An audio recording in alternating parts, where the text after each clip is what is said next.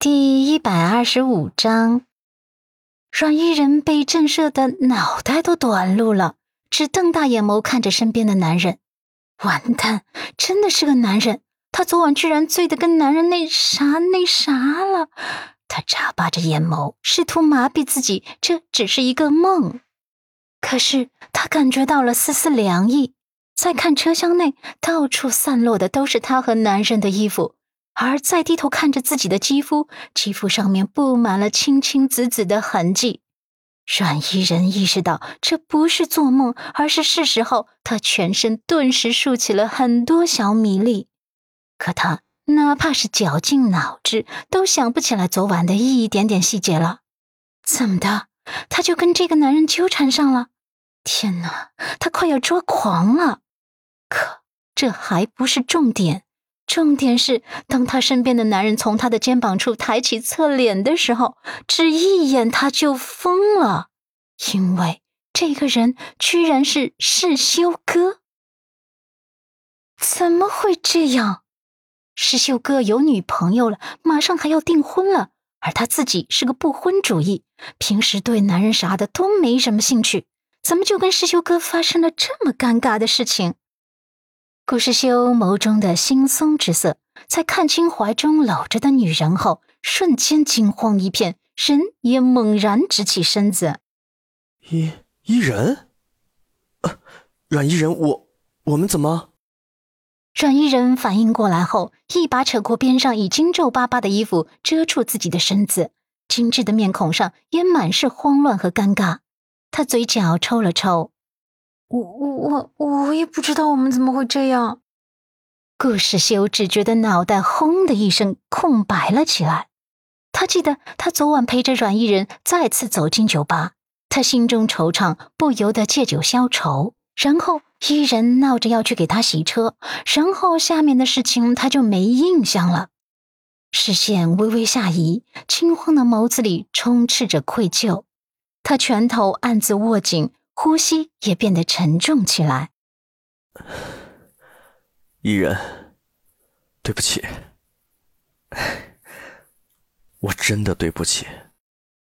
让伊人知道自己喝酒就会断片儿，昨晚的事情他也是怎么都想不起来了。虽然他现在很后悔、很尴尬，可他也知道后悔也没用了，事情已经发生了。他努力的深呼吸，调整自己的情绪。一分钟后，他胡乱的扒拉一下凌乱的发丝，长长的呼吸。顾世修整个人都像是惊雷劈中一般，愧疚的根本不敢去看伊人的眼睛，只恨不得一个地洞能让自己钻进去。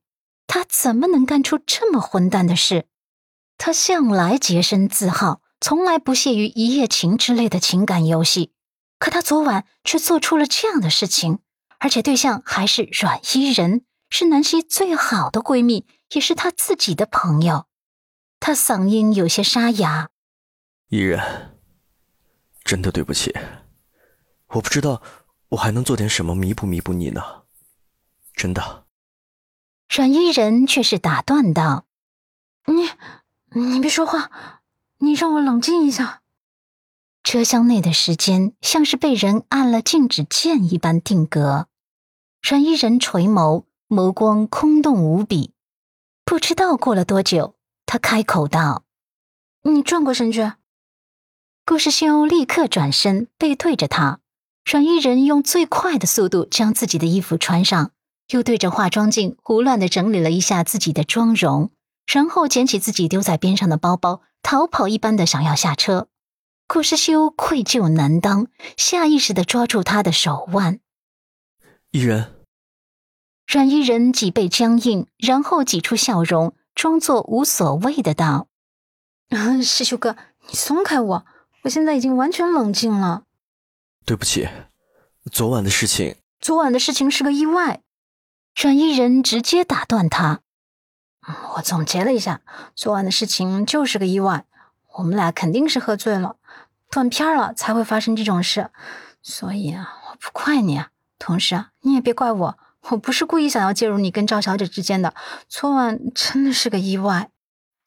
顾时修听他这番话，再看他微微苍白的脸色，突然有些难受，喉头一紧，哑声道：“我想弥补我犯下的过错。”阮依人摇头：“不用了，师修哥，我们都是成年人了。成年人就意味着要为自己的行为负责。既然昨晚是我们共同犯下的错误，共同做出的事情，那就应该我们共同承担。你没必要弥补我，我也不需要你弥补。也请你放心，赵小姐那边我是一个字都不会透露出去的。”顾世修俊脸上闪过一抹苍白，阮依人推开他的手。没有想过了，对于昨晚的事情，我们俩都应该忘记，只当这件事情从来没发生过。以后见到你，我还是会叫你一声师修哥，只是再也不会提今天的事情。希望你也如此。说完，不等顾世修开口，直接推开车门。好了，我走了，再见。车门打开，又重新关上。顾世修自责的一拳砸在椅背上，然后叹息。阮依人下车后整理了一下衣服，然后一瘸一拐的出了停车场。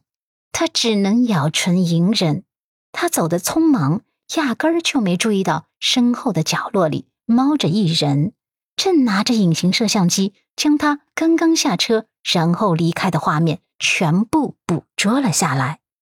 那人没有放过任何一个细节，直到阮依人的身影直接消失在视线当中。